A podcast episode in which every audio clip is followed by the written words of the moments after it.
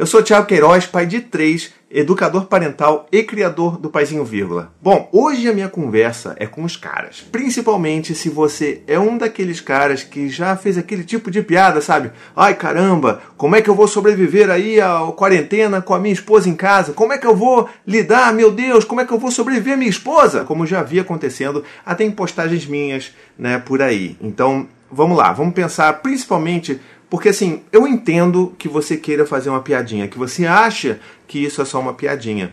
Dá até para entender. Mas a gente não pode deixar de né, assumir a responsabilidade sobre o impacto das coisas que a gente fala e principalmente de per né, perder aquele tempinho ali precioso para a gente entender de onde vem essa motivação para isso. E qual que é a estruturação dessa ideia de que os homens em casa vão sofrer, vão apanhar, vão ter que suportar a mulher que só reclama o dia inteiro. Então vamos lá. É, se você faz esse tipo de piada e você acha que você tem razão, muito provavelmente você deve ter aquela imagem, né, aquela sensação de que caramba, se eu estou em casa é um perrengue, minha esposa fica me enchendo a paciência para um monte de coisa, tem que fazer isso, tem que fazer aquilo, está reclamando o tempo inteiro. Se você é um desses casos, eu entendo que você até de onde você quer tirar essa reclamação. Mas para que isso aconteça, você antes precisa entender o que causa essa reclamação. Por que será que a sua parceira está tão ranzinza? Por que, ela está reclamando tanto? Por que ela está te mandando fazendo tanta coisa? E na, assim, na maioria esmagadora das vezes é porque a sua parceira, sua esposa, está extremamente sobrecarregada.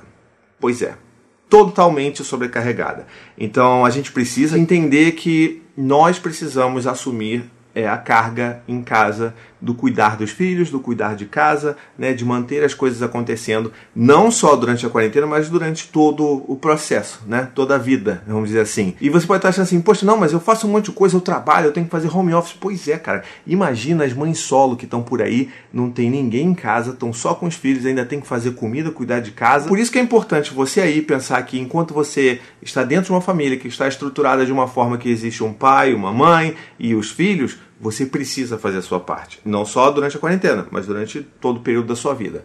E por que, eu estou dizendo isso? Porque às vezes parece que a gente está fazendo muito, porque a gente tem que dar conta de trabalho, é um monte de pressão, mas a vida continua dentro de casa. Né? Você não pode achar que você é um mero hóspede na sua casa, que você está vivendo num apart hotel e que as coisas magicamente vão se arrumar e vão se dar conta e que seus filhos vão tomar banho sozinhos e você não precisa fazer nada, você só precisa focar no trabalho. A vida não é assim, a vida não é tão fácil assim. Vamos entender que a gente precisa fazer a nossa parte e entender principalmente porque se a gente se sente no direito de fazer essas piadas que a gente vai ter que sobreviver às nossas esposas, provavelmente quem está precisando sobreviver a nós são elas mesmas, tá? Então vamos tentar desconstruir essa coisa.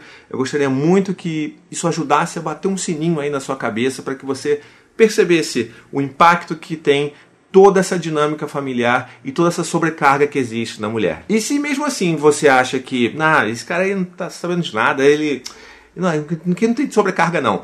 Pois é, então vou te fazer um desafio, tá bom? Vamos fazer uma brincadeira aqui? Você vai pegar agora um lápis um papel. Você tem que me prometer que você vai fazer isso, de verdade.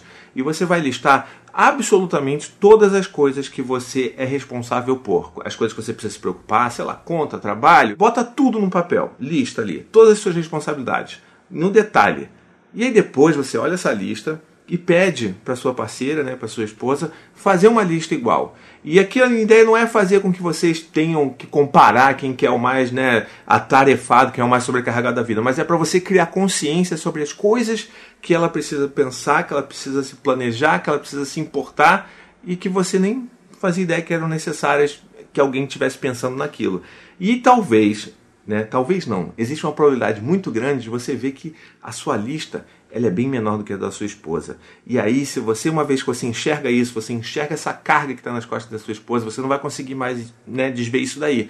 E aí cabe a você decidir se você vai querer né, dividir as coisas um pouco mais, né?